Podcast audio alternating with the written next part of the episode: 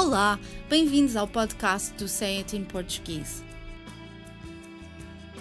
As línguas estão cheias de expressões coloquiais, idiomáticas, ditados e provérbios que acrescentam nuances à mensagem. Mas nem sempre é fácil compreender o seu significado pelo contexto onde se encontram, e por isso gostaríamos de explicar o que querem dizer. Os apelidos ou sobrenomes mais frequentes em Portugal são Silva e Santos.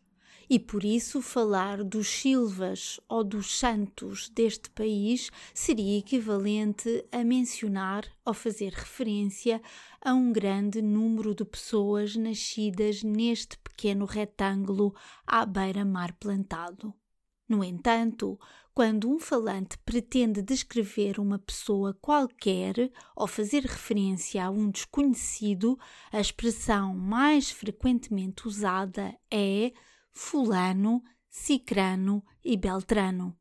Enquanto que a palavra Fulano tem origem na língua árabe, desconhece-se a origem do léxico Cicrano, mas pensa-se que tal como Beltrano, chegaram ao português através do espanhol.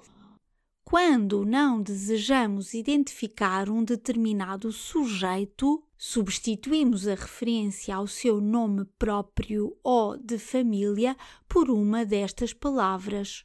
Fulano, Cicrano e Beltrano são habitualmente capitalizados, respeitando dessa forma a regra ortográfica da língua que obriga a escrever em maiúscula a primeira letra do nome próprio e de família de um indivíduo.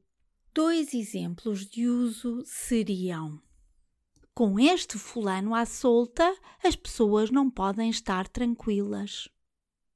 Não me interessa se o presidente do júri é Fulano ou Beltrano. Interessa-me que seja neutro e imparcial. As mesmas palavras podem também ser usadas para mencionar uma qualquer pessoa ou um membro da sociedade, de tal forma comum que deixa de se distinguir dos demais e se torna, desse modo, anônimo ou incógnito. Nestes casos, as palavras surgem em letra pequena ou minúscula, pois não estão a tomar o lugar de um nome, como no seguinte exemplo. Quem sou eu para dizer o que Fulano, Beltrano ou Cicrano devem fazer? Nesta frase, o idiomatismo Fulano, Cicrano e Beltrano tem exatamente o mesmo significado de Zé Ninguém, como prova a sua substituição. Quem sou eu para dizer o que deve fazer o Zé Ninguém? Ou quem sou eu para dizer o que é que Zé Ninguém deve fazer? Outra expressão que em Portugal descreve os homens e as mulheres comuns é Zé Povinho.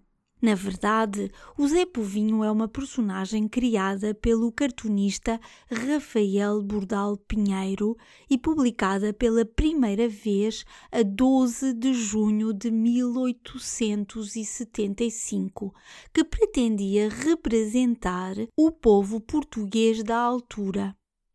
O sucesso da personagem foi instantâneo e de tal forma duradouro que, no século XXI, continua a ser reconhecida e referenciada como prova o seguinte título de artigo do jornal Observador, publicado a 5 de maio de 2017.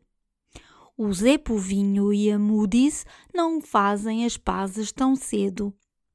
Antes de terminar, gostaríamos de sublinhar que Fulano, Beltrano e Cicrânio e Zé Ninguém são, como já explicamos, expressões com um significado semelhante, pois tudo o que pretendem descrever é o anonimato.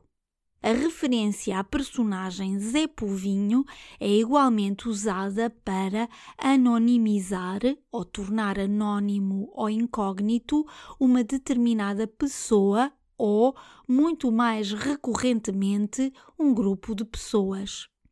Note-se, no entanto, que Zé Povinho descreve apenas uma parte do povo português, a classe média e baixa, menos privilegiada que os demais cidadãos, como podemos ver nos seguintes exemplos.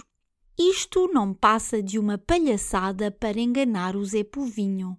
As petrolíferas às vezes pensam que o Zé Povinho não sabe fazer contas. Na primeira frase, Zé Povinho pode interpretar-se como sendo os portugueses menos atentos ou informados, e na segunda, as pessoas com menos recursos financeiros que se sentem injustiçadas com os preços das gasolineiras. Por hoje é tudo, mas para a semana estaremos cá outra vez para mais um podcast dedicado às expressões usadas no português europeu. Até lá, fotos de uma boa semana.